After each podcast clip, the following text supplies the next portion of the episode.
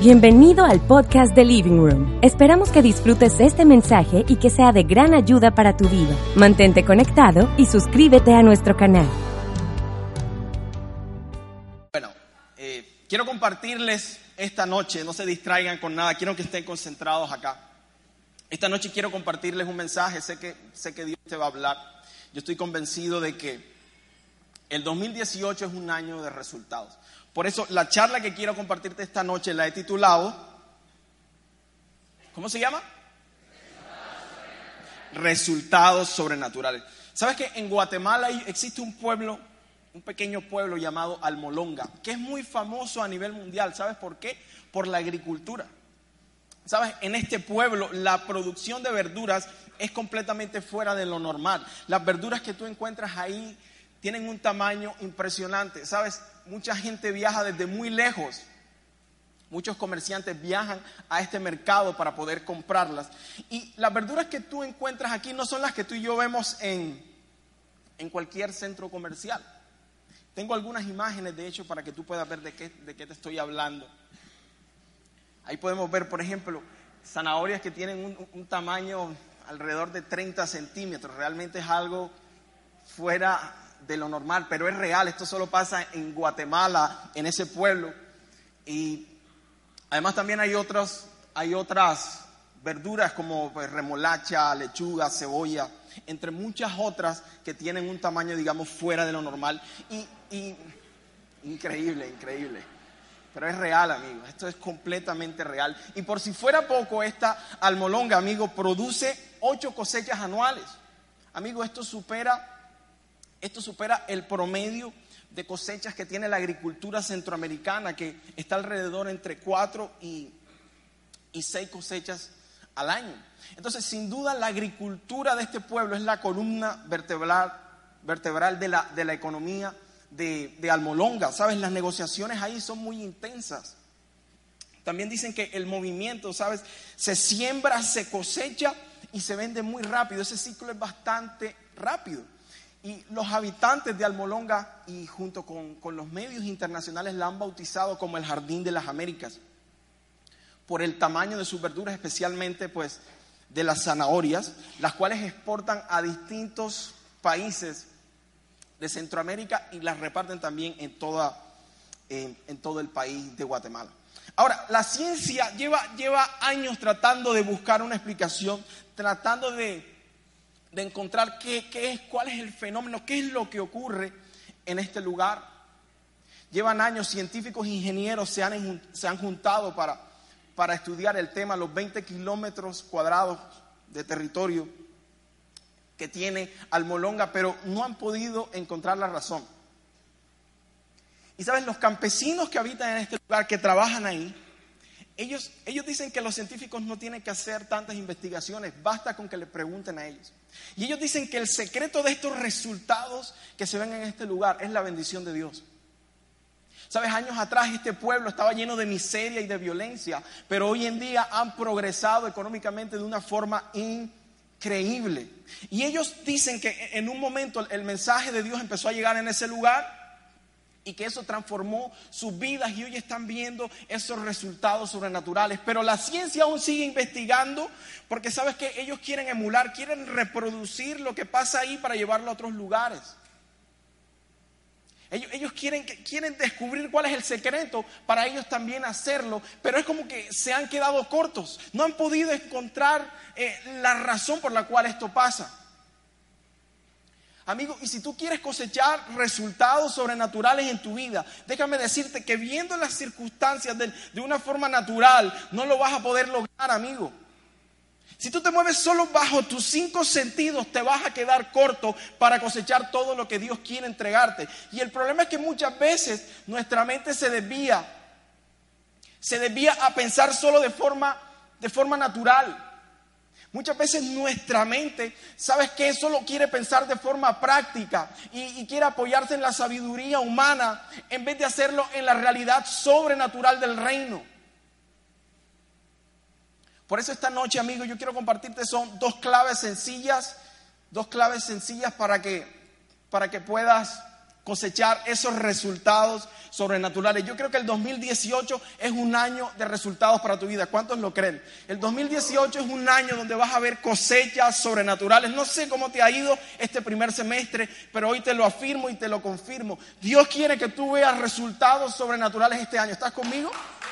Vamos al punto. Vamos al primer punto.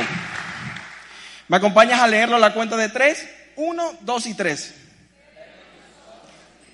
tienes que ver con tus ojos espirituales. Una vez estaba Jesús en la tierra con sus discípulos y de repente se encuentran con un joven que había nacido ciego. Un joven que había nacido ciego y Jesús, sabe, se encuentra con este joven y dice la palabra que Jesús es, hace algo de barro, que de hecho es un poco extraño ese milagro que Jesús hace. Imagínate a Jesús escupiendo a la tierra. O sea, imagínate eso haciendo algo de barro, y luego se lo pone en los ojos a este hombre y le dice, ve y lávate en el estanque. Y este hombre hace tal cual lo que Jesús le dice y, sabe, recobra la vista. Esto fue un acontecimiento que, amigo, revolucionó todo, todo el lugar, toda la población. La gente se preguntaba, la gente sabía quién era este ciego. Y, ahora cuando veían que este hombre había recobrado la vista, era como que la gente no lo podía creer y le preguntaba, no, no, no, explícanos qué fue lo que pasó en tus ojos, ¿cómo así que se te abrieron? No, lo que pasa es que llegó este hombre Jesús, me dijo que hiciera esto y hoy puedo ver, pero ¿cómo así? Explícanos qué fue lo que pasó. Y mucha gente empezó a preguntarle, las autoridades de la época, los fariseos le preguntaban a este hombre qué era lo que, lo que había pasado en su vida. Y este hombre solo decía, hey, ¿qué más les puedo decir? Lo único que sé es que yo antes era ciego y hoy puedo, puedo ver. Pero mucha gente no creía, amigo. Mucha gente no creía. Y Jesús llamó a estas personas ciegos espirituales. Alguna vez Greg Miller estuvo acá con nosotros. Todos conocen a Greg Miller, ¿no? Greg Miller estuvo acá y nos dio una enseñanza sobre que tú tenías que usar, que teníamos dos pares de ojos, los naturales y los espirituales. Si tú quieres cosechar resultados sobrenaturales, amigo, tú tienes que empezar a ver con tus ojos espirituales. Y quiero que me acompañes a leer un texto que está en la palabra en Efesios, que va a ser bien importante. Efesios 1, del 16 al 21. ¿Me acompañan a leerlo a la cuenta de tres, por favor? 1, 2 y 3.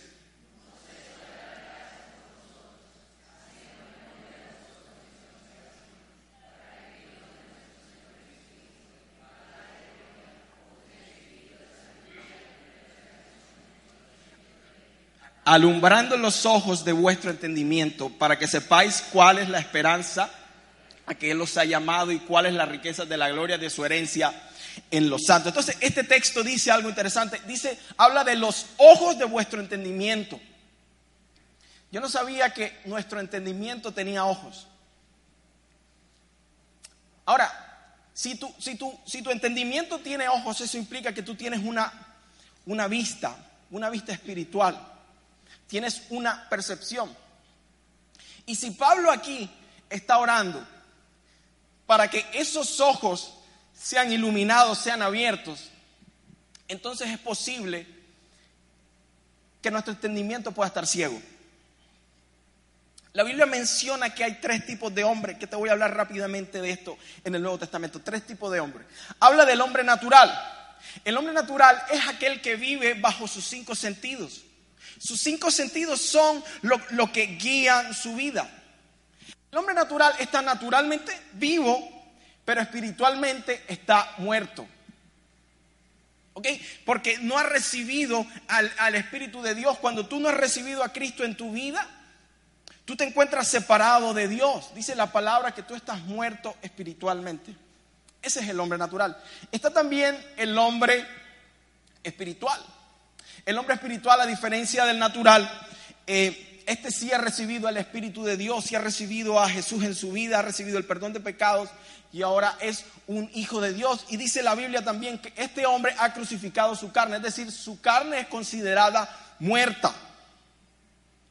Eso significa que el hombre espiritual ya no toma decisiones basadas en sus emociones, ya no es controlado por sus emociones, sino que ahora es el Espíritu de Dios quien guía su vida. Ese es el hombre espiritual. Y está lo que es el hombre carnal, que creo que, aunque nos cueste aceptarlo, a veces caemos en esta categoría, porque el hombre carnal es aquel que tiene al Espíritu de Dios, que está vivo espiritualmente, pero que reacciona a las circunstancias, que primero reacciona a las circunstancias externas bajo su carne. Por ejemplo, cada vez que tú te preocupas, eres carnal. Cada vez que tienes miedo, cada vez que eres inseguro, cada vez que andas amargado, cada vez que eres pesimista, amigo, ese es el hombre carnal tomando las riendas de tu vida. ¿Ok? Pero nosotros somos seres espirituales. Yo leí algo bien interesante y es que dicen que el ser humano naturalmente piensa en cosas sobrenaturales, que eso hace parte de la naturaleza humana. Desde pequeños tendemos a creer en, cosas invisibles, que por más conocimiento científico que tú puedas tener, es imposible que tú puedas eliminar esas creencias sobrenaturales. Entonces, eso hace parte de la naturaleza del ser humano. Algunos lo llaman el supersentido que tenemos los seres humanos. Ya. Y, un ejemplo de un hombre que, que, vivía en lo sobrenatural que está en la palabra es Elías. ¿Sabes la palabra? Que una vez estaba Elías junto con su sirviente y Elías dice, yo escucho el sonido de la lluvia. Yo puedo ver una nube como la palma de una mano. Elías estaba viendo en su espíritu que venía lluvia, pero el sirviente le dice, puede que, puede que esté lloviendo en tu espíritu, amigo, pero en lo natural esto está completamente seco, porque el sirviente estaba viendo con sus ojos naturales, mientras que Elías estaba viendo en el Espíritu. Es lo mismo, yo me imagino, porque esto muchas veces nos lleva a tener conflictos con personas. Tú muchas veces vas a querer hacer cosas en tu vida, proyectos, y tú vas a caminar en el espíritu, vas a usar tus ojos espirituales, pero la gente que usa sus ojos naturales no van a entrar en conflicto contigo porque ellos están viendo algo completamente distinto. ¿Sabes que hace años en Barranquilla, hace alrededor de 18 años, no, existían grandes centros comerciales? Lo que hoy frecuentamos cada día, a ir a cine, a comprar ropa, eh, vamos a comer, a pasar el tiempo ahí. ¿Sabes? Hace años en Barranquilla eso no existía hasta que unas personas tuvieron la idea, unos empresarios de la ciudad, de construir el primer centro comercial de gran envergadura, que es el Centro Comercial Buenavista aquí en Barranquilla, que digamos que creo que es de los centros comerciales más concurridos en la ciudad. Y sabes, cuando este proyecto surge, sale a flote, había mucho escepticismo en la ciudad.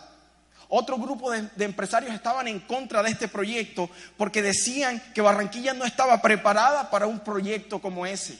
Decían que eso podría funcionar Quizás en otros países podría funcionar en ciudades grandes, pero en, una ciudad tan pequeña como Barranquilla eso no iba a tener ningún éxito.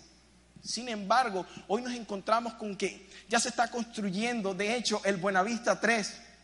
Y cada día hay más proyectos de centros comerciales en la ciudad. Es decir, que eh, ha sido un éxito rotundo.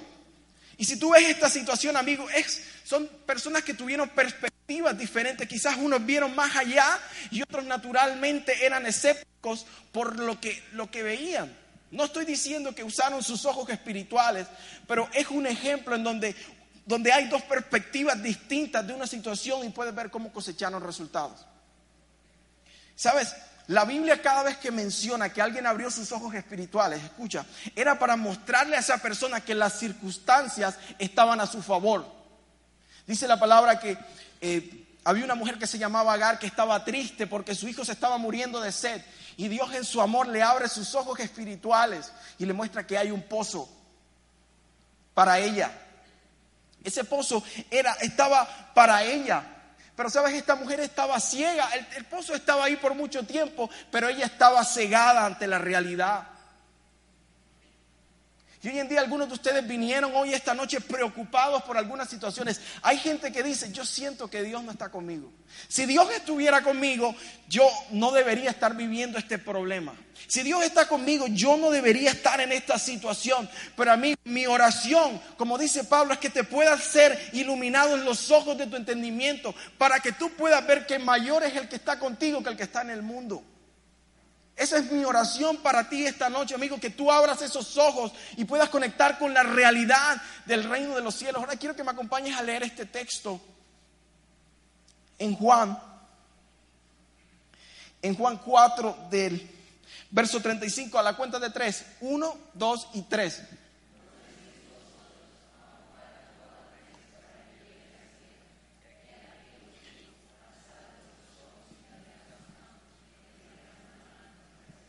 Dice, alzad vuestros ojos y miren los campos porque ya están blancos para la siega. Amigo, alzar los ojos representa usar tus ojos espirituales.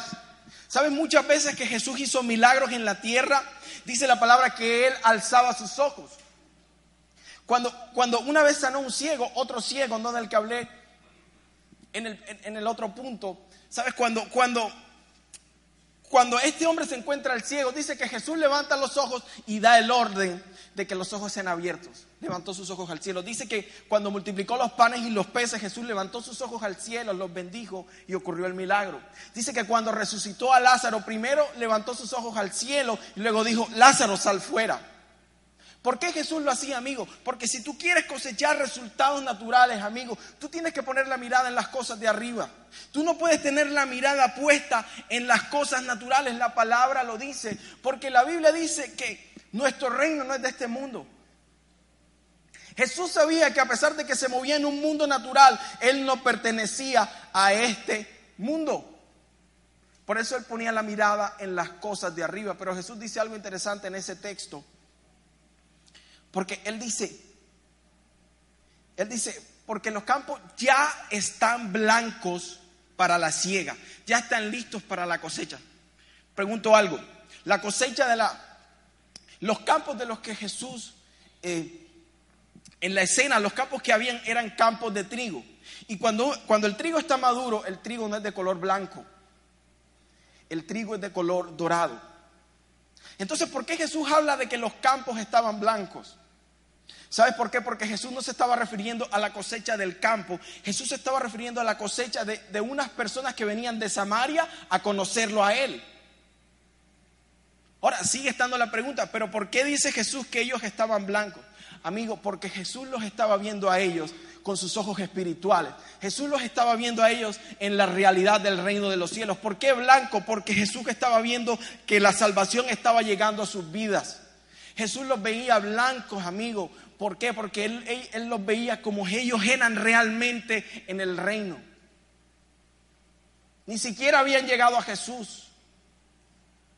Pero ya Jesús los veía blanco. Amigo, si tú usaras tus ojos espirituales y te vieras, amigo, en el, en el mundo espiritual, Tú, no, tú, no, estás afanado, tú no estás preocupado y tú no estás frustrado por los resultados que hoy tienes en tu vida. En el reino de los cielos dice la palabra que tú estás sentado en lugares celestiales reinando sobre las circunstancias. En el reino de los cielos tú no estás en escasez ni luchando por pagar tus deudas ni luchando por salir adelante en tu economía. En el reino de los cielos tú estás reinando y eres heredero del oro y de la plata. Eres completamente rico, hay abundancia. En el reino de los cielos, amigo, tú no eres una persona fracasada con falta de logros. En el reino de los cielos tú eres más que vencedor y eres una persona que va de victoria en victoria y de gloria en gloria. Es más, en el reino de los cielos ni siquiera tú estás en camino o en un proceso a florecer, porque en el reino de los cielos ya tú estás floreciendo, ya tu vida es fructífera. Tienes que abrir tus ojos espirituales, tú tienes que pedirle a Dios, porque quizás te cueste ver esta realidad. Quizás te cueste ver esta realidad, pero el llamado de Dios hoy, esta noche para ti, es que puedas abrir esos ojos, leer su palabra y conectar con la realidad del reino, amigo. Deja de ver tu situación con ojos carnales. No te dejes dominar por el miedo. Algunos están esperando que su situación cambie, amigo. Pero quizás lo que necesitas es una nueva perspectiva que solo te la pueden dar la realidad del reino de los cielos cuando ves con tus ojos espirituales. ¿Estás conmigo? Vamos al punto número dos. ¿Cómo dice? Necesitas hablar la palabra. Luego que tú usas tus ojos espirituales, ahora tú puedes ver cómo es tu realidad en el reino de los cielos. Ahora, eso que estás viendo, tú tienes que hablarlo. Tienes que hablar lo que ves, porque Jesús los veía blancos y él lo declaró. Él dijo, ya ellos están blancos. La única manera de que tú puedas cosechar resultados sobrenaturales en tu vida es que tú puedas hablar la palabra de Dios. La palabra de Dios es el puente que activa lo sobrenatural. Yo recuerdo cuando estaba en el colegio, eh, Yo era de los que no, no participaba en clase ni levantaba mi mano. Sé que esto no te sorprende, pero realmente nunca participaba en clase. No era de los que alzaba mi mano y, y contaba contaba mi opinión sobre algún tema. Yo él siempre era muy callado, como escondido, nunca participaba en clase. Pero tenía otros compañeros que, sabes, no eran los más aplicados, no eran de los que hacían las tareas, pero sí participaban en clase. Y el solo hecho de participar en clase, eso es como si el solo hecho de hablar con el profesor, eso le daba un acceso pues a tener una buena relación con el profesor. De cierta manera el profesor ve que tú estás interesado en la clase y eso te da acceso pues a tener buenas notas, a pasar la materia. Recuerdo que Andrés Consuegra estudió conmigo en el colegio y él es de ese grupo de gente, ¿no? Él, estaba, él estaba dentro de, de, los buenos estudiantes del salón, de los mejores, pero no creas que era porque Andrés estudiaba mucho. Andrés usaba su carisma para ganarse a los profesores. Una vez llegó a ser personero, bueno, como dos o tres veces fue personero, recuerdo que, que cuando fue personero, eso coincidió con que en el colegio estaban haciendo unas remodelaciones eh, muy buenas en el colegio y Andrés decía que eso era parte de su gestión, de su trabajo. Pero que va, Andrés realmente no hizo nada. Andrés no hizo, Andrés no hizo nada. Pero sabes, estos estudiantes al participar en clase, al hablar, era como si tuvieran un acceso a buenas notas. Yo creo que me quedé un poco limitado por eso. Tal vez si yo hubiera hablado más, no hubiera tenido de pronto o hubiera sido más fácil para mí. La única manera de que tú puedas tener resultados sobrenaturales es que tú hables las palabras de Dios. Si tú no hablas lo que Dios dice, si tú no hablas las verdades de Dios, las declaras, las confiesas, nunca vas a ver lo sobrenatural de Dios en tu vida. ¿Ok? No hay cosa más sobrenatural que la creación. Pregunto, ¿cómo Dios creó la tierra? Hablando con su palabra. Dice la palabra en Génesis 1.1. En el principio, Dios creó los cielos y la tierra. Ahora, ese cielo que Dios creó, dicen que Dios primero creó un reino invisible. Dicen que Dios primero creó una organización celestial en donde estaban los ángeles, donde estaban los querubines, ese primer cielo que, pues, que la Biblia menciona no es el firmamento, no es las estrellas, sino que era un reino invisible. Pero la palabra, luego que dice eso, miren lo que dice, en el principio Dios creó los cielos y la tierra, y la tierra estaba desordenada y las tinieblas estaban sobre la faz del abismo. Entonces, imagínate, tú coges la Biblia Dices, yo quiero aprender de Dios. Y coges la Biblia y empiezas, Señor, voy a empezar desde, desde, lo primero que es el Génesis. Y tú lees, Dios creó los cielos y la tierra. Y la tierra estaba vacía y desordenada. Cuando tú empiezas a leer la Biblia, lo primero con lo que tú te encuentras es con una incoherencia. Porque, ¿cómo es posible que un Dios de orden, porque la Biblia, ¿cuántos creen que Dios es ordenado? Pero luego dice que la tierra estaba vacía y desordenada. Eso, eso es como, como, como incoherente con lo, que, con lo que Dios es. Y sabes, a veces así pasa en nuestras vidas. A veces nuestra vida es, a veces la palabra de Dios es como incoherente con nuestra realidad. A veces la palabra de Dios dice algo y nuestra vida es completamente distinta a eso. Y quiero decirte algo, ese desorden no fue obra de Dios. Por supuesto que no. ¿Sabes qué fue lo que pasó ahí? Amigos, dicen que Satanás, recuerdan, todos saben que Satanás era un ángel del cielo. Entonces Satanás fue expulsado de los cielos, amigos, y cuando él cae a la tierra, dicen que él fue el quien trajo todo ese desorden. Otra versión dice que la tierra era un caos. Satanás fue quien trajo ese desorden aquí a la tierra, no fue obra de Dios. Entonces, de las dos cosas que Dios creó, los cielos y la tierra, Satanás pudo traer desorden a la tierra, pero que el reino de los cielos es intocable, no tiene autoridad ahí para nada. Y la pregunta es, ¿cómo se resolvió el problema? Pregunto, ¿cómo se resolvió el problema? Dios empezó a hablar la palabra. Dice que Dios declaró que sea la luz. Y empezó a hablar y empezó a declarar. Y dice que todas las cosas que estaban en desorden se empezaron a colocar en su lugar. Todo empezó a tomar el orden correcto. Amigos, la palabra de Dios puede traer orden a las áreas en tu vida que están en desorden. La palabra de Dios tiene el poder de traer orden a tu vida. De pronto estás enfrentando incoherencias hoy. De pronto tu vida hoy es incoherente con las promesas de Dios, pero tú tienes en tu boca el poder de traer ese orden, de poder traer la realidad del reino sobre tu vida. ¿Sabes? Jesús estaba con sus discípulos y se montan en una barca para cruzar al otro lado y Jesús se duerme tranquilo de la vida. Y de repente hay una fuerte tormenta. Hay una fuerte tormenta y los discípulos intentan, Jesús, sálvanos de esto. Pero ellos ignoraban que ya ellos estaban equipados para calmar la tormenta con su boca. ¿Por qué? Porque Jesús antes les había dicho, hey, si ustedes tienen fe, ustedes le pueden decir a este monte, quítate de aquí y trasládate acá.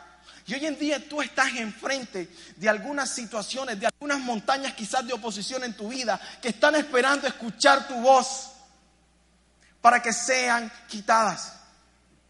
Dios te ha dado la palabra para resolver problemas, para traer orden. Sabes, hace, hace algunas semanas, hace algunas semanas, una, una, mujer, una, una amiga de mi esposa la llamó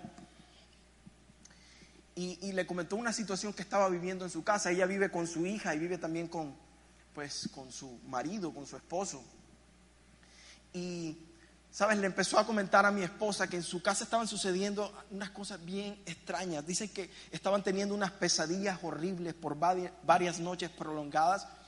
Dice que los estaban asustando en las noches y una serie de cosas ahí paranormales que no quiero entrar en detalle, pero la cosa parecía real y parecía muy fuerte. Su, su hija no dejaba de llorar en todas las noches.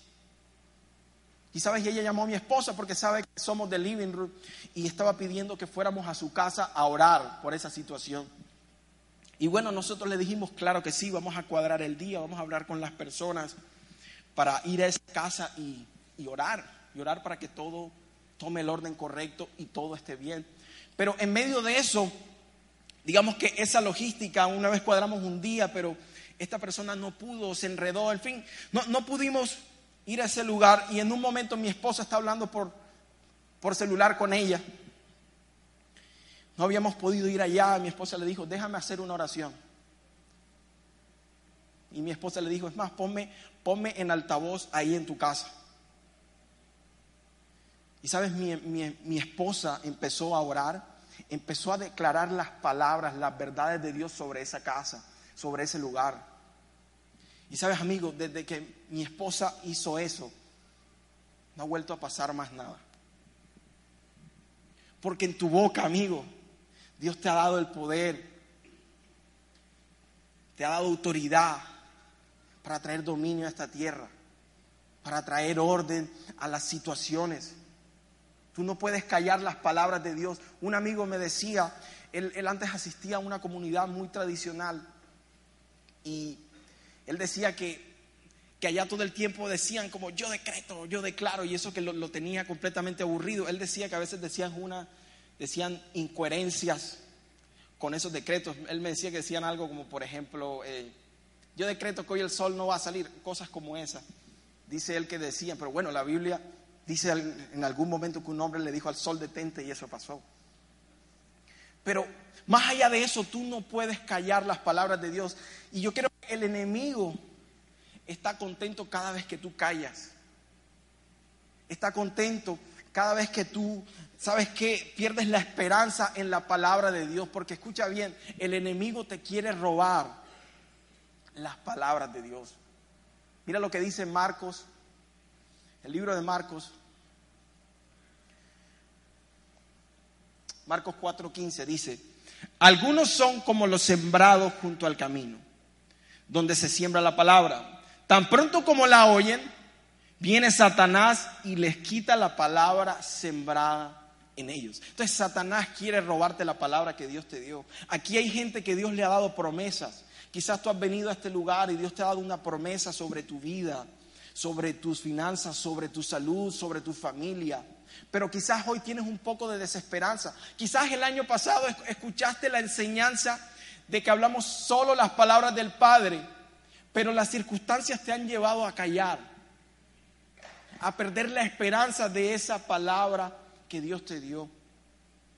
Quiero decirte algo. Yo hay, hay un área en mi vida en la cual yo le vengo pidiendo mucho a Dios por ella y le vengo confesando las palabras de Dios sobre esa área. Confesando que venga el orden, el dominio de Dios sobre esa área, el reino de los cielos.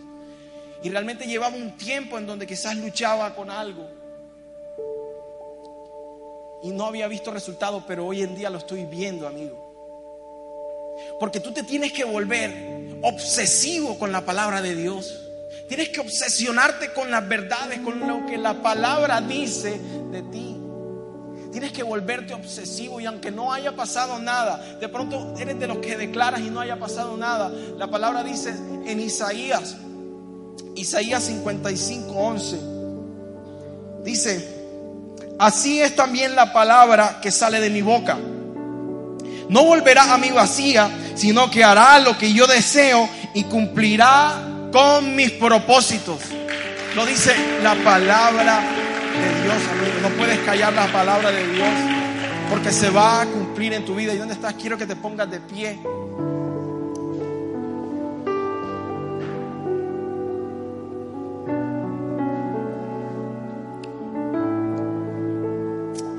Dice la palabra que Dios lleva a Ezequiel en el espíritu a un valle de huesos secos. Un valle de huesos secos, un lugar que estaba lleno de huesos que representan muerte, que representan donde no hay crecimiento, donde todo está estancado, donde nada crece, donde no hay vida. Y Dios lleva a Ezequiel a un valle de huesos secos y Dios le pregunta a Ezequiel, ¿qué es lo que ves Ezequiel? Y Ezequiel dice, veo huesos, veo huesos secos. Luego Dios le vuelve a preguntar, ¿qué es lo que ves? Una vez más. Él dice, veo huesos. Y Dios le dice, profetiza sobre ellos. Habla sobre ellos. Porque si quizás hoy estás, en, tu vida hay algunas áreas que parecen que estuvieran muertas, donde no hay movimiento, donde no crece nada, donde hay estancamiento. No es para que quizás tú vayas a Dios y le digas, Dios, haz algo, sino que es para que tú hables sobre esa situación. Y dice la palabra que Ezequiel empezó a profetizar sobre esos huesos. ¿Y sabes qué pasó? Dice que los huesos se empezaron a juntar, empezó a crecer carne, empezó a salir piel. Todo empezó a crecer y luego oró para que para que eso tuviera vida, para que el Espíritu llenara a ese cuerpo. Y la instrucción de Dios para nosotros esta noche es que hablemos su palabra sobre todo lo que está seco, sobre todo lo que está muerto sobre tu vida, sobre todo lo que parece no tener esperanza en tu vida. La instrucción de Dios es que hables, es que profetices sobre eso. Y hay dos áreas que son muy importante Dos áreas que el enemigo quiere atacar a nuestras vidas, a esta casa, que son la salud y las finanzas. Que el enemigo quiere atacar porque esa va a ser una de nuestras fortalezas. Porque todo el que va a venir aquí va a ser sano. Porque esta es una comunidad de gente sana. Y de una salud financiera excelente. Y esas van a ser una de las fortalezas de esta casa pero tenemos que hablar sus palabras. Y la instrucción de Dios es profetizar.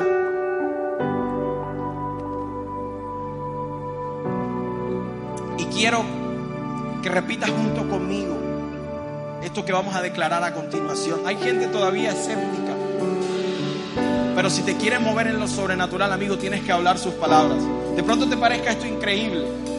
A veces la palabra de Dios dice unas cosas que demasiado increíbles que a veces no las creemos, pero hoy es el día para creer. La Biblia dice, si tú crees, tú vas a ver la gloria de Dios. Y quiero que repitas estas palabras junto conmigo, porque vamos a hablar en nombre de Dios. Quiero que repitas conmigo, Señor, hoy profetizamos que nuestros trabajos son bendecidos, que nuestros negocios son bendecidos. Que todo lo que hago es bendecido. Que las riquezas del reino son desatadas a mi vida. Que lo que estaba estancado, que los negocios que estaban estancados reciben vida hoy. Que los trabajos estancados reciben vida hoy. En el nombre de Jesús. que soy como árbol plantado junto a corrientes de agua, que mis hojas siempre están verdes y nunca deja de dar fruto aún en tiempo de sequía.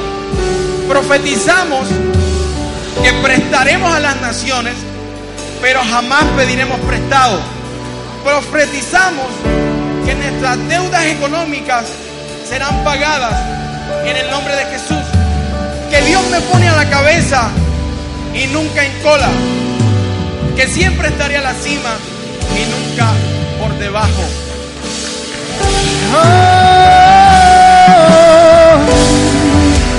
que tu reino, Dios, venga con poder en la tierra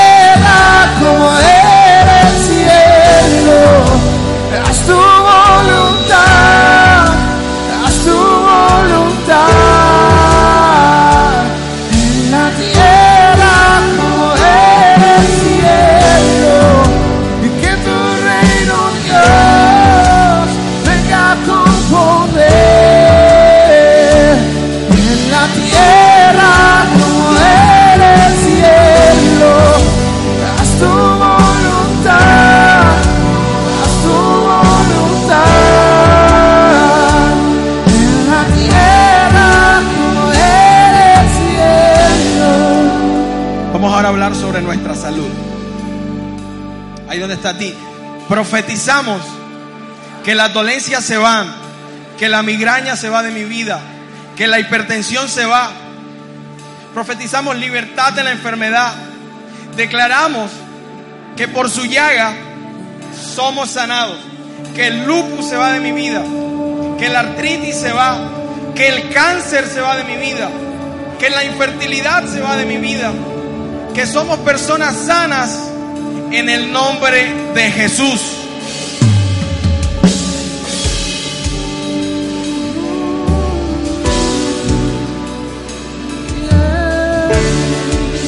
Vamos, cántale.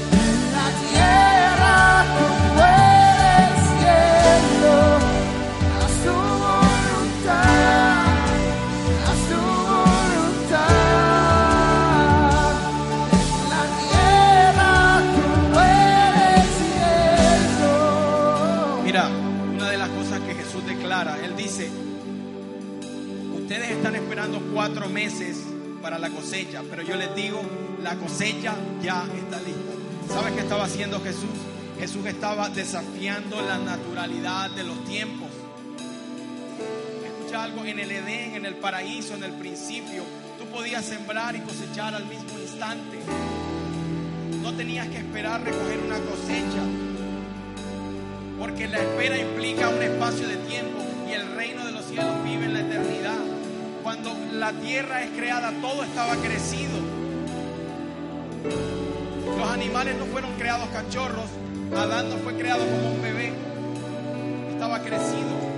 El reino de los cielos, ¿sabes? La tierra es completamente fértil, todo crece. Pero hoy en día, amigos, transitamos bajo procesos. Trabajamos para poder recoger algún día el resultado, alcanzar esa meta,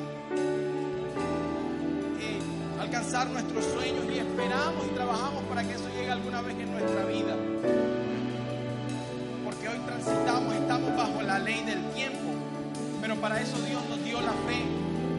Y cuando su presencia está, amigo, lo natural se acelera y aparece lo sobrenatural. Y Dios me dio una palabra para esta casa, para tu vida, que quiero que la atesores, está en Amós 9.13 y también está en Levítico, en donde dice, Amós 9.13, dice, llegará el día, dice el Señor, en que el grano y las uvas crecerán más rápido de lo que puedan ser cosechados. Entonces los viñedos en las terrazas de las colinas de Israel destilarán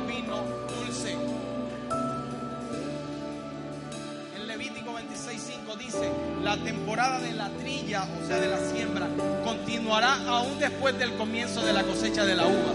Y la cosecha de la uva continuará aún después de la temporada de la siembra del grano. Comerán hasta saciarse y vivirán en seguridad dentro de su tierra. Dios te está diciendo que el tiempo de siembra y cosecha va a ser reducido. Que en el momento en que tú siembres, te vas a encontrar con el resultado. Así que Dios va a acelerar las cosas. Que tú vas a abrir una empresa y no vas a tener que ser parte de la estadística, sino que vas a estar dando los resultados antes de lo que naturalmente pueda pasar en tu vida.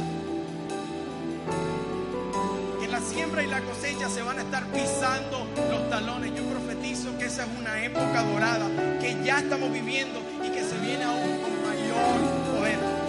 Y escúchame esto. Estas palabras que Jesús dice que la cosecha está lista, fue justo después que él habló con la mujer samaritana. ¿Recuerdan la historia de la mujer samaritana? Jesús se le encuentra y le dice, dame de beber. Le dice, si tú bebieras de mi agua no volvieras a tener sed. Todos recuerdan esa historia, pero lo que es increíble de esta historia, amigo, es que esto tiene un trasfondo. ¿Sabes cuál era? Es que Jesús estaba sembrando una semilla sobre esta mujer. Esta mujer realmente era las palabras que Jesús sembró sobre ella tenían un fin. Quiero que lo veamos a continuación. Quiero que veas cuál es ese fin. Dice, muchos de los samaritanos que vivían en aquel pueblo creyeron en él por el testimonio que daba la mujer. Me dijo todo lo que he hecho. Así que cuando los samaritanos fueron a su encuentro, le insistieron en que se quedara con ellos. Jesús permaneció allí dos días y muchos más llegaron a creer por lo que él mismo decía. Ya no creemos solo por lo que tú dijiste, le decían a la mujer. Ahora lo hemos oído nosotros mismos y sabemos que verdaderamente este es el Salvador del mundo. Lo que quiero hacer énfasis, amigo, es que Jesús sembró una semilla, pero al mismo tiempo estaba cosechando el resultado. Porque cuando Él dice la cosecha está lista, porque los samaritanos ya venían a Él. Jesús sembró una semilla que al mismo instante estaba cosechando. Y Jesús dijo, las obras que yo hago, ustedes las harán y aún mayores. Así que viene un tiempo, amigo, donde vas a cosechar resultados sobrenaturales en donde vas a meter los papeles para comprar ese apartamento, esa casa, y Dios te va a dar los recursos para pagarla por completo. ¿Tú lo crees? Yo de ti le adoraría, le cantaría.